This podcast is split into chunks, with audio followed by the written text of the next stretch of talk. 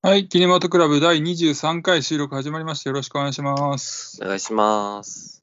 はい、このキネマトクラブという番組は1本映画を決めて、それをメンバーで見て、その映画についてネタバレありで感想を話していくという番組になっています。はい、それで今喋っているのが、えー好きなヴァンパイア映画が、ブレイドの頭脳少年と言います。よろしくお願いします。お願いします。はい、えー好きなヴァンパイア映画は、From Dusk Till Dawn のランタンです。お願いします。お願いします。あ、全然聞いたことないんですけど、ど、どんな感じなんですか、それ。あの、んなんていうかな、ロバート・ロドリゲスっていう監督が撮った映画で、あの、なんていうかな、こう、はん兄弟がいて、で、この二人は、あの、なんていうかな、すごい犯罪、犯罪にこう、手を染める兄弟なんですけど、この二人がこう、警察からメキシコ国、アメリカなんですけど、メキシコ国境にこう、なんていうかな、逃避行をした先でヴァンパイアに会ってしまうっていう、あの、クエンティン・タランティーノが脚本やってる映画で、えー、はいはい、結構有名なんですけど、面白いですよ、見てください。ありがとうございます。はい。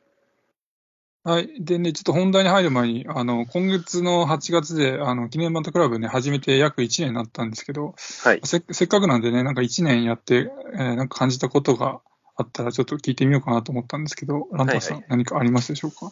そうですね、まあ、感想を語ってる僕はね、あの、はいはいはい。すごく楽しめてるんですけど、ただこう、映画を見た感想をこう言語化する難しさっていうのうん。を結構痛感した一年だったああー、なるほどね。うん。思うし、だから、こういかにこう自分がなんとなくで映画を見てるかっていうのがこう、よくわかる一年だったかなというふうに思いますし、あとまあだから、映画レビュー系のね、なんかこううん YouTuber とか、あとまあ、ラジオやってる方たくさんいらっしゃいますけど、うんうんなんかこう、ちゃんとコンテンツとして成立させてる人たちの凄さっていうのが分かりましたかね。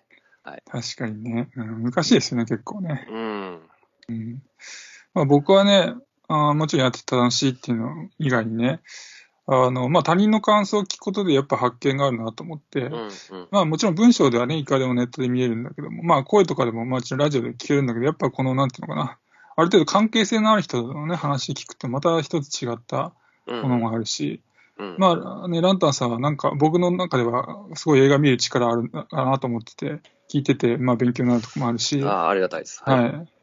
あとね、今回休みです、お休みですけど、サネさんはね、あの、うんまあ絵、絵とかね、映画の絵とか、こう、音に対して、そそう,、僕らがこう気づかないことをなんか指摘してくれるから、もう勉強にそれになるしね。うんうんうん。すごいありがたいなと思うし、で、まあ、僕に関しては、あの、感想を、まあ、あある程度文章にまとめてるんですけど、毎回ね。はいはい。はいはい。で、なんか僕、あの、頭の中でね、この、この考えっていうのをこう文にまとめるっていうのが、なんかこう、頭の整理になっていいなっていうふうに思ってて、うんうん。なんかそれって今後、なんかな何かに役に立つんじゃないかな、みたいなふうにも、漠然と思ったりしてます。うんうんなんで、まあ、キネマートクラブやっててよかったな、みたいなふうに感じてて、うんうん。なんでね、まあ、今後もなんか、ゆるゆるとなると思いますけども、まあ、続けていければな、いいな、なんていうふうに思ってるんで、うんうん。ぜひ聞いてる方もよろしくお願いしますっていう感じでね。はい、お願いします。ちゃんと一年続いてよかったですね、でも。あ、そうですね。はいはいは 続けられてるい。。ね。はい。で、まあ、そんな感じで、じゃあ本題入ると思うんですけども、でさっきね、はいなんでヴァンパイア映画の話してかっていうと、えー今回はネットフリオリジナル映画のあの新着作品で、えーヴァンパイア映画でもあり、ハイジャック映画でもある、えーブラッド・レッド・スカイについて語っていこうと思います。はい。えっと、じゃあまずあらすじ、えーシネマトゥデイからです。えー珍しい持病を抱えた母親は、息子と共に大西洋を横断する夜間フライトに乗り込むが、その旅客機がテロリスト集団によってハイジャックされてしまう。実は彼女の正体はヴァンパイアで、彼女はその事実をずっと隠し通してきたのだった。彼女は封印してきたヴァンパイアとしての力を解き放ち、息子のためにテロリスト集団に立ち向かうことを決意する。っていう話になってます。はい。で、えー監督、脚本が、えーペーター・トゥア・バルトさんって方で、ドイツの方で、えーこれが監督作 2, 本目ってことで新人の方ですね。はいはい。えで、キャストが、えー主人公であの母親のナディア役だったのが、えーペリ・バウマイスターさんって方で、はいえーどちらかというとテレビで活躍されてきた方で、えーネットフリーでも配信されているあのラスト・キングダムっていうね、まあ、割と人気あるドラマに出演されている方みたいですね。うんで、あと有名なところだと、ハイジャック犯の一人で、あの、坊主だった、あの、バーグって人がいましたけど、はい。あの人がドミニク・パーセルさんという方で、あの、はいプリプリズンブレイクでねそうですねし。主人公の兄役で有名な方ですよね。リンカン・バローズですよね。あ、僕はあんまり見てないんですけど、あそうですね。はいはいはいそんな、キャストはそんな感じですね。はい。はい。はい、じゃあ、情報はまあそんなところで、早速感想を語っていこうかと思うんですが、ランタンさんははいブラッドレッドスカイいかがでしたでしょうか？そうですね。あの、ハイジャック犯 VS 吸血鬼っていう設定と、あとまあ、吸血鬼に噛まれたら感染してしまうっていう、まあ、吸血鬼かけるゾンビみたいなうん。アイディアは、まあ、新しかったかなっていうふうに思うんですけど、うんうんただ、その、なんだろうな、この映画に期待したのは、その、うん。怒りの、なんだろうな、ヴァンパイア母ちゃんが、こう、うん。テロリストだったりだとか、あとまあ、吸血鬼になってしまった感染した乗客たちを、こう、バッタバッタと倒していくっていうのを期待したんですけど、うんまあなんか、そんな感じでもなくて、まあ、うん。アクションも、なんか揉み合いになって最終的には噛むだけみたいな、なんかそんな感じで、うん。うん、なんかあんまりアクション映画としては面白くなかったかなっていうふうに思いますかね。で、どっちかっていうまあ、とあれですね、家族愛がテーマみたいなね。うんうんうん、だから、そう、そこに感動できた人はもしかしたらいい,、うんいい映画だったかなっていうふうに思うんですけど、うんうんうんまあなんか特にそこに、うんなんかね、その、ば、母、吸血鬼になった母親のビジュアルのせいなのか、あんまりこう、うんなんかその親子愛みたいなところ、あんまり集中できなくて、割とヴァンパイアヴァンパイアしてましたよね。うん、そうですね。怪物怪物していくんで、うんなんかあんまり感動もなかったかな。で、あとまあ、うんこの映画でちょっと120分は長いなってちょっと思いましたかね。。うん、90分がよかった。そうですね。90分ぐらいの映画かなというふうに思いました。まあ、とりあえず以上です。はいはい。まあ、僕からはね、あの、ナトさんも言われてましたけど、アイディアですね、がいいなと思って、まあ、ヴァンパイアかけるハイジャックっていうことですけど、まあ、ヴァンパイアってもものっていうと、あの、まあ、いろいろあって、例えばコップラのあの、ドラキュラのようなあの古い原作をね、元にしたようなクラシックものもあれば、うん。はい。僕がさっき挙げたブレイドとかね、アクションものもあれば、あの、うんトワイライトシリーズでのなんかティーン向けのね、うん。恋愛ものとか、本当いろいろあるんですけど、なんかそこにまた一つ面白いものが加わったかな、みたいな風に感じました。うん。で、まあ、設定があとはいいなと思って、まあ、前回新幹線の話したんですけど、あの、新幹線と同じくな乗り物でのね、密室空間のパニックってことで、まあ、やはり緊迫感が高くて面白かったかなと思って、うん。まあ、前半はあのハイジャックによる緊迫で、まあ、後半はヴァンパイアによるパニックっていう、まあ、二つの緊迫があって、割と飽きずに見えたかなとうん。思ってて、あとはまあ話の流れは割と良かったかなと思ってて、まあ、あんまり僕は120分、そんな長く長いって感じじゃなかったんですけど、まあ、テンポは良かったかなと思ってて、まあ、その理由としては、まあ、一つは、あの、ナディアのは判断の速さがあるったかなと思って、うん。例えば、あの、ファリードっていうね、あの、中東系の人いいましたけど、登場人物ね、彼が、あの、ヴァンパイアに手噛まれて、まあ、感染、まあ、あのままだとヴァンパイアになっちゃうわけですけど、うん。あそこでうじうじ悩まずね、もう感染が広がる前にスパッと手首切断してね、なんか、うんあの、ナディアがね、なんかああいう判断の速さっていうか、なんかそういうのでチャキチャキ動いてて、なんか展開がある程度こう、早く感じたっていうかね、うん。うん。あまああって、でまあもちろんね、この判断に時間かけるところもあるんですけど、ナディアがね。うん。うん。まあでもそれは、例えばなんかこの乗客をこう人質にされて、なんか操縦席のドア開けるか悩むとことか、まああったわけですけど、まあでもそれはなんか悩むだけの理由があるところで悩んでるっていうかね、うん。なんか変な変なところで時間かけてないっていう感じで、まあある程度テンポも良かったかなみたいな感じました。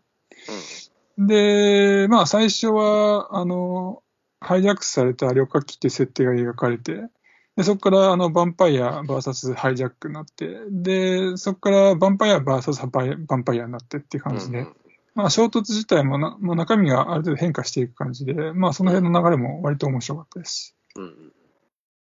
で、まあ、あのあの、この手の作品によくできてくる、あの、自己中心的な乗客っていうのもちゃんと出てきてて、うん。まあ、よかったかなみたいな感じで、あの、株関係の仕事してる中年男性いましたけど、うん。うん。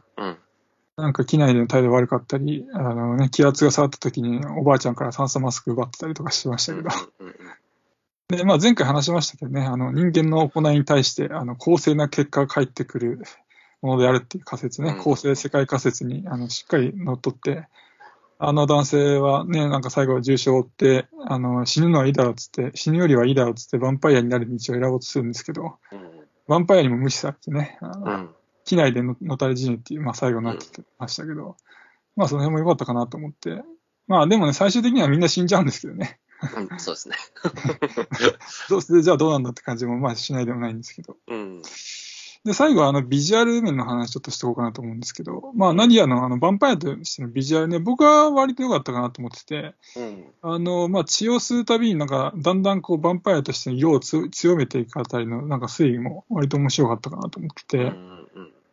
あの、ナディアのヴァンパイアってこう見た目がこうなんかシャープでかっこいいなと思って、うん。うん。で、それと違って、あの、ハイジャックカーンの、あの、エイトボールって最古のやつ言いましたけど、はい。はい。あの、あいつのヴァンパイアってなんか、やけどしてるからってのもあると思うんですけど、なんか表情も含めてなんか悪魔感があって、そうですね。うん。なんかいかにも邪悪そうな感じでビジュアル的にも、まあ悪役としてよかったかなと思って、あんな感じで、まあ全体的にヴァンパイアのビジュアルも良かったかなみたいな感じで、うん。基本的にはこの作品は割と好きな方でした。うん。はい。とりあえずそんな感じですかね。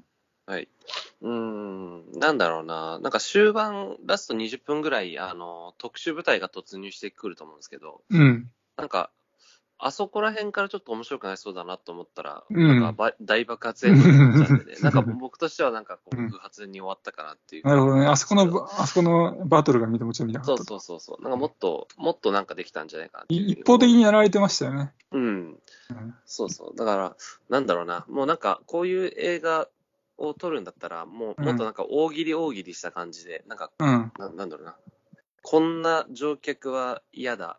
隣の客がヴァンパイアだったみたいな、うなんん。かこう、そういう大喜利映画だだなと思ったんで、僕は。うん。なんで、もしそれやるんだったらもっとこう、なんだろうな。その、テロリストだけじゃなくて、こう、乗客も見境なく、こうんう、襲っていくヴァンパイアがちょっと見たかったかなって、なるほどね。個人うん的には、うん、思うかなっていう感じであ。のーハイジャックカーンが結局みんなヴァンパイアになっちゃいますけど、ずっと下にいましたもんね、基本的にね、そう、そうですね。うん。で、結局は出てくるんだけど、そこはあんまり描かれないで、うん。ね、その、なんてどんどん乗客を襲うとか描写も特になくて、その結果、もうダメにななっちゃったじゃ、あの、機内っていうので最後映ってたぐらいですからね。そうですね。うんもうなんかもう、どうにもなんなくなって、もう爆発させるしかねえや、ドーンうん。終わりみたいな感じですからね。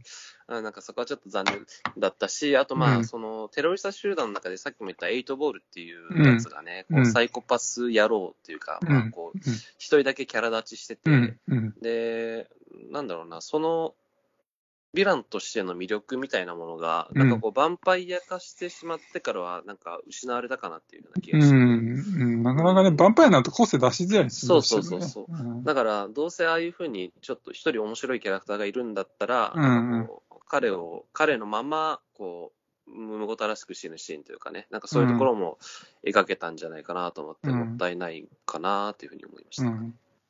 あのーさっきラストの、ラストシーンの話出ましたけど、はいはい。まあ、ラストシーンの爆発って、まあ、確かにね、その、なんていうか、あれでバーンで終わりみたいなのも、ちょっとなとも思ったと同時に、うん。まあ、なんだろうな、ヴァンパイアになってしまったじゃないですか、最後完全に母親がね。はいはいはい。で、それを息子がこう自らの手で殺めるっていう、まあ、そこにの切なさに、まあ少しだけど、まあ、ぐっと来たっちゃぐっと来た部分も割と、うんあうん多少あったから僕はね。うん。まあ、あーまあ別に大好きとか全然ないんだけど、まあ、うんどっちかって言ったら好き好きなのかなみたいな感じではありましたけどね。うんうんうんうん。あと、まあなんか子供がものすごくこう、物語を引っ張るというか、誘導役としてかなり活躍してましたよね。なんかこう、はいそうですね。うん。母親がこうあっちこっち駆け回るんだけど、なんか、うん。駆け回るたびにこう、他方で子供の声がして、そこに走ってって、うん。で、また別の方で子供の声がして、また走ってってみたいな、うんなんかそんなうん。展開でしたね。だから、うん。ん、そういう、なんだろうな、そういう、こう、役回りとしての、キャラクター造形っていうのが子供にされていて、うん。あれを見て、まあ僕はなんとも思わなかったですけど、あの、うんちょっとイライラッとする人はいるだろうなっていうふうに。思いました。うんうんあとは、あれはさっきね、ランドさんがあのエイトボールのあのヴァンパイアの話されてましたけど、なってからの話ね。はい。あれでなんかね、エイトボールのヴァンパイアに関して、なんかいまいち納得できなかったのが、うん、あの、まあ、エイトボールヴァンパイアの血を自分で注射するじゃないですか。はいはいはい。あれのなんか動機がね、いまいちちょっとはっきりしないな気がしてて、うんうんうん。その考えられることとしては、あの、撃たれるじゃないですか、その場合に。はい。でもあれ、う腕撃たれてましたけど、うんうん。まあ、撃たれてなんかしし出血大量になってるから、うんあの、ね、ちヴァンパイアでの治癒って死なないことを選んだんとかはもう考えられるのかな？わかんないけど、それとか、うんあとは、あだからエイトボールってちょっといかれてるじゃない？ですか、どう考えてもね。うんうんうん。だからなんかもうヴァンパイアの力そのものに興味があって、うんうんこう撃ったとかね、注射し血をね。とかなんかそんな風に考えられたんだけど、ななんつうかな、あんまりちょっとモヤモヤが残ったような気がして、どうそう。ですまあなんか、エイトボールが、うん。あの、母親の血を抜き取ったっていうのは、あれはなんか、こう、うんなんだろうな、こう、世界中にばらまいてやろうっていう悪意なのかなって僕は最初なるほどねったんで。すけど、うんうんうん。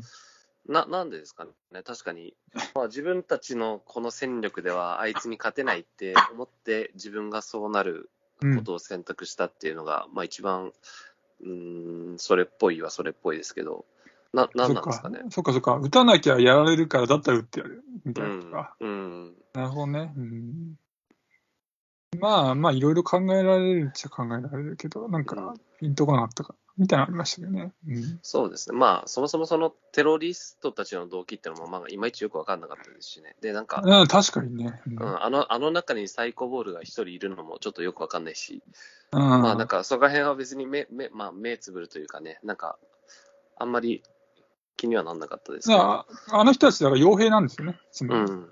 傭兵そう、傭兵で、あなんかエイトボールは、なんかマリだっけ？マリでなんかひどいことしたんだぞ、あいつは、みたいなこと言ってましたよね。なんか、うんうん傭兵でもともと、だから多分あれですよね、エイトボールは人殺すのが好きなんですよね、きっとね。うん。うんうんだからこそ傭兵になったんでしょうね。うん。うん、なるほどね。うんで、傭兵集団で、多分なんかボスみたいなのがいて、結局な何がしたかったのかっけな、あれは、あの人たちは。まあ、なんかイギ、ロンドンにこの飛行機を落とすっていう話うんをしてましたけど、うん。ね、なんあ、そっか、か。うん。うん、それもよく、よくわからないし。だからあれか、依頼されてるんですよ、なんかね、とにかく。うんだから前金だけでいいじゃないかみたいなこと言ってたから、うんまあ、金の、金のために。にやってるってことだと思う。そうですね。だから目的はなんかボスがいて、そいつは何か企んでるんだけど、それが別に明かされることはなかったってことですね。うんうんうん。そうです。はいはい。だし、なんか別にその母親を倒さなくても、どうせこう、お飛行機が落ちていくだけなんだから、うん外いやに脱出脱出すればいいのにって。あれなんですよ。なんかあの、方向変えられたんですよ。なんか。うん、ああ、そっかそっか。そうそうそう。なんか方向変えさせられて、そう、あ、あの、母親はニューヨーク行きたいんですよ、確か。うん。あの、病、あの治療のためにね。うんうんうん。で、なんか、あの、日が昇っちゃうとやばいから、それまでニューヨーク着かなきゃみたいなのがあって、うんうん。何が何でもってんで、なんか方向転換したら、あの、傭兵たち、ハイジャック官たちが、おい、どうなってんだっつって、そんなじゃ俺らの目的があってんで、多分あれでしょ、突っ込んで。うんうん。なるほどね。うん。で、まあ僕ね、基本的に、基本的には好きなんで、まあよく言うんですけど、基本的にはこの作品好きなんですけど、まあ不満って感じたところもう一個あって、まあ結構がっかりしたところ一箇所あって、うん。あの、エイトボールがね、あの、ナディアに、あの、杭を刺して殺そうとしたシーンがありましたけど、はいはいはい。あそこでエリ息子のエリアスが、あの、やめろっつって拳銃構えてね、はいはい。で、あそこでエリアスが誤ってあの窓を撃っちゃって、うんうんで窓が割れたってシーンがありましたけど、うん。あれね、ああれじゃ窓割れないんですよ。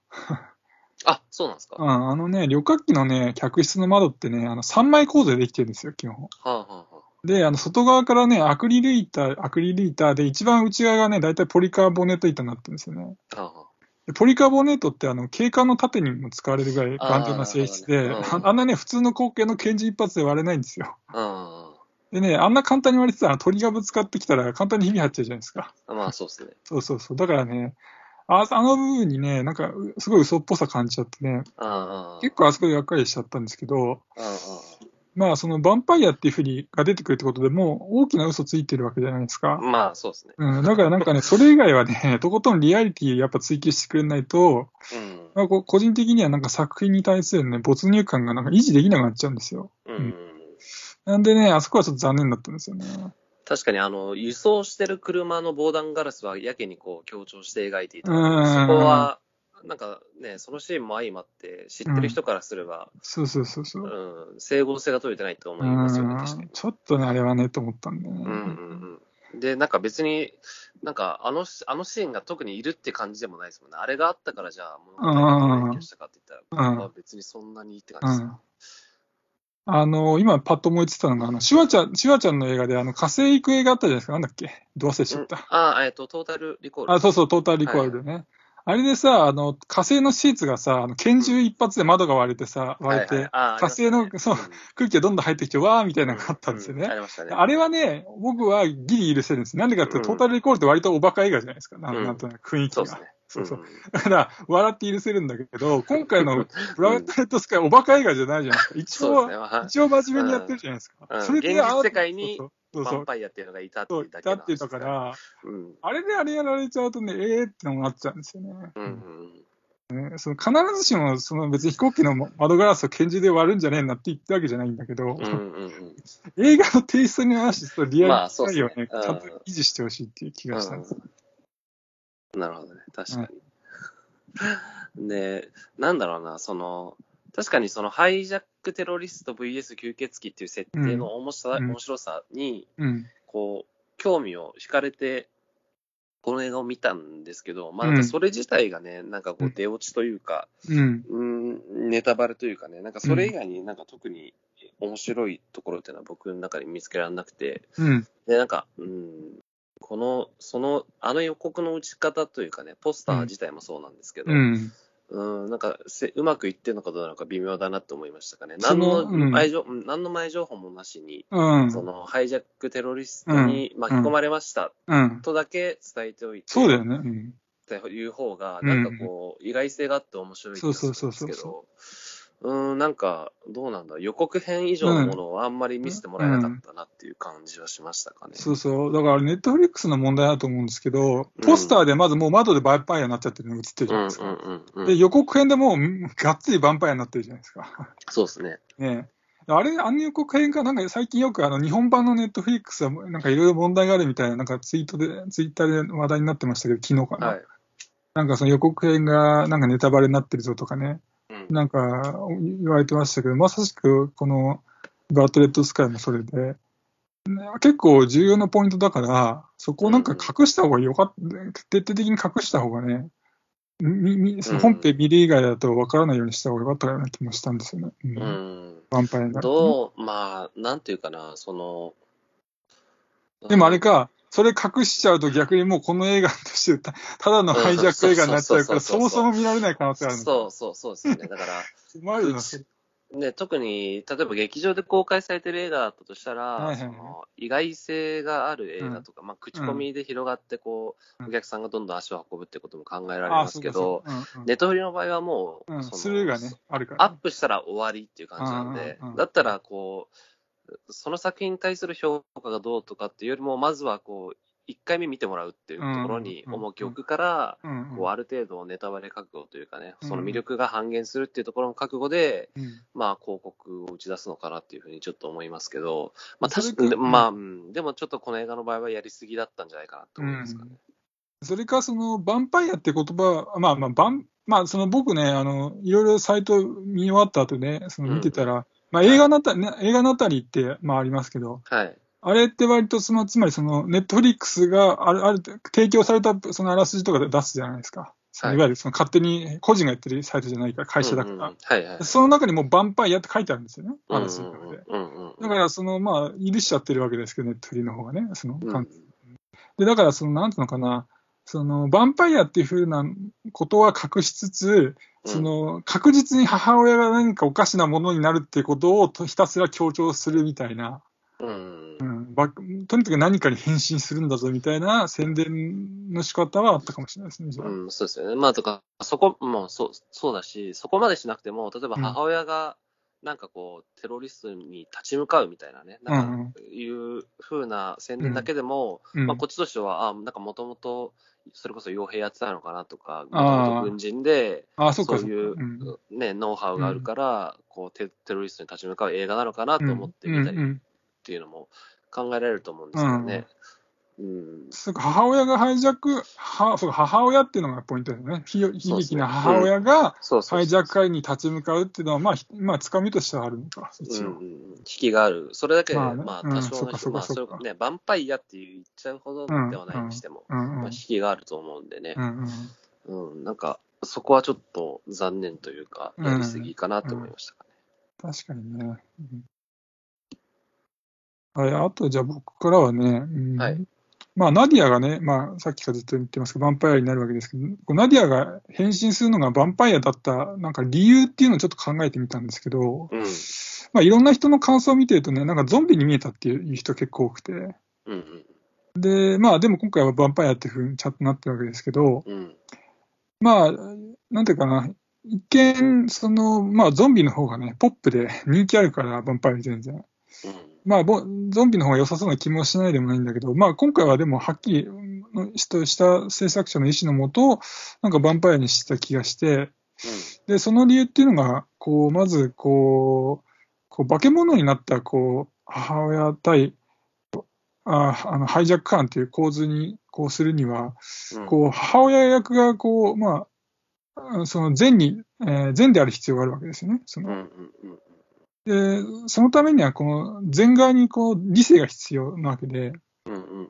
で、ゾンビだとね、その理性持たせるのは難しかったと思うんで、うん。うん。で、まあだからザンヴァンパイアである必要あったし、まああとはこの、ゾンビと違ってこう血を吸うことで、その都度ヴァンパイアとして覚醒するっていうのは、うん。このヴァンパイアとしてのちその強力な力が必要な場面と、うん。この人間としてのこの理性が必要な場面とで、なんか意識的に切切り替えられるから、うん。まあなんか話の都合上便利だったんだろうなっていうふうに思って。うんうんで、まああとはこの、ヴァンパイアにすることで、この日がね、太陽の日が昇る前に、こう目的地に着かなきゃいけないっていう、まあ一つのこの緊迫感も生まれたりとか、うん。まああとはこの紫外線のライト一つでね、まあうんヴァンパイアは日がね、ダメだから、この紫外線ライト一つで、こう、非力な人物も、こう、一人で、こう、動かせるっていうね、こう、こともできるし、こう、息子のエリアスは後半それで一人で動いてましたけど、うん。うん。で、なんかそういうふうに、なんかいろいろヴァンパイアにしたことによるメリットも多かったかなと思ってて、うん、で、まあなんかそう考えると、ちゃんと意味があってヴァンパイアにしたんだろうな、みたいな、うん。うん、そんな気もしましたね。うん。そうですね。まあ、タイムリミットっていうのと、あとまあ、弱点ですよね。なんかゾンビって、うん。こう、体が腐ってて、で、なんか腕がもげても足がもげても。脳が潰されない限りは追っかけてくるみたいな印象なので、うん。確かに、ヴァンパイアの方が都合がいいというか、うんそんな気はしますね。うん。まあでも、なんだろう、どうなんですかね。僕はゾンビ映画見せ見すぎてる気せいなのか、ヴァンパイア映画って人気あるんですかね。いやー、どうなんですかね。なんか、あん、な、なんだろうな、そのヴァンパイ、あまあ、さっき僕が言ったようにね、そのまあブレイドとか、まあまあ、ねはいトワイライトとかあるんだけど、ブレイドってもう98年、9年とかの話で。トワイライトシリーズも確か2006年とか結構前だな、みたいな。最うん近、ヴァンパイアでこれですみたいな作品、それはないな、みたいな。うん。なんか、ヴァンパイアっていうジャンル、えジャンルのこう、うん。映画でっていう感じで、まあなんかトワイライトもヴァンパイア映画はヴァンパイア映画なんだけど、うん。うん。なんだろうな、あれって本当に、それこそ恋愛あそっかそっかすごい強い映画だし、だ恋愛ものにヴァンパイアをた単にスパイスとしていたっていうことを考えた方がいいってことか。うん、そうですよね。うんうん、だからヴァンパイア、と特に、特に日本の場合はヴァンパイアってあんまり馴染みがない。ねえ、あんまりね、西洋の、うん、やっぱゾンビが圧倒的にね、人気だからね。そう、そうですね。ねこのジャンル映画としてはゾンビがちょっと強すぎるかなと思いますけど。うんはい、まあ僕はまあそんな感じなんですけど、あとは何かあれでしょうか？そう、まあ僕もそんなところですかね。なんか、うんあんまりひ人に勧めたくなるような映画ではないか なね珍しく、うん珍しくなんかそういう映画を引いたなってちょっと思いました。あ、そうですか。うん。あれじゃないですか。ランタンさんが異常なテンションの低さだったので思い出すのは、あのタイトル拒絶じゃないですか。あそうですね、タイトル拒あ絶あれよりは明らかに今回テンションがうん普通ですけど。ああ、そうですね。タイトル拒絶は、本当に何も、僕の中では何にもなかった。なんか俺、ああの回の時、ランタンさん風邪ひいてんのかなと思いましたよね。なんかもう病気で声が出ないのかな。あの映画についてはもう僕ほとんど覚えてないですからね。ななどんな映画だったか。あと、まあ、呪いの橋でしたっけ？ああったね。ありましたね。あれも外れ映画でしたね、あれはなんかちょっと、ランタンさんがて、あれでしょ？あの期待値が高かったんじゃないですか？あー台湾のホラーっていうんで、そうだったかな。なんかあれでしょ？うん海海海海あ、そうそうそうそう、開会開会物があったから、うん。あの、それの路線で台湾ホラーで、ネットフリで、ちゃんと全国でってことは、もしやいいんじゃねえかみたいなね。うん。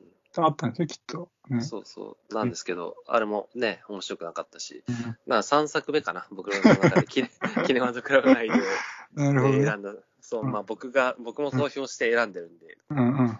僕僕にも責任はもちろんあるんですけど。いや、でも、あんまりす言うほどテンション低くなかったので、ありがありがたかったです。あ、本当ですか。えーえーじゃあ、まあ、今日はこの辺でいいですかね。はい。はい。じゃあ、今日もねしておきます。ありがとうございました。失礼しありがとうます。ございました。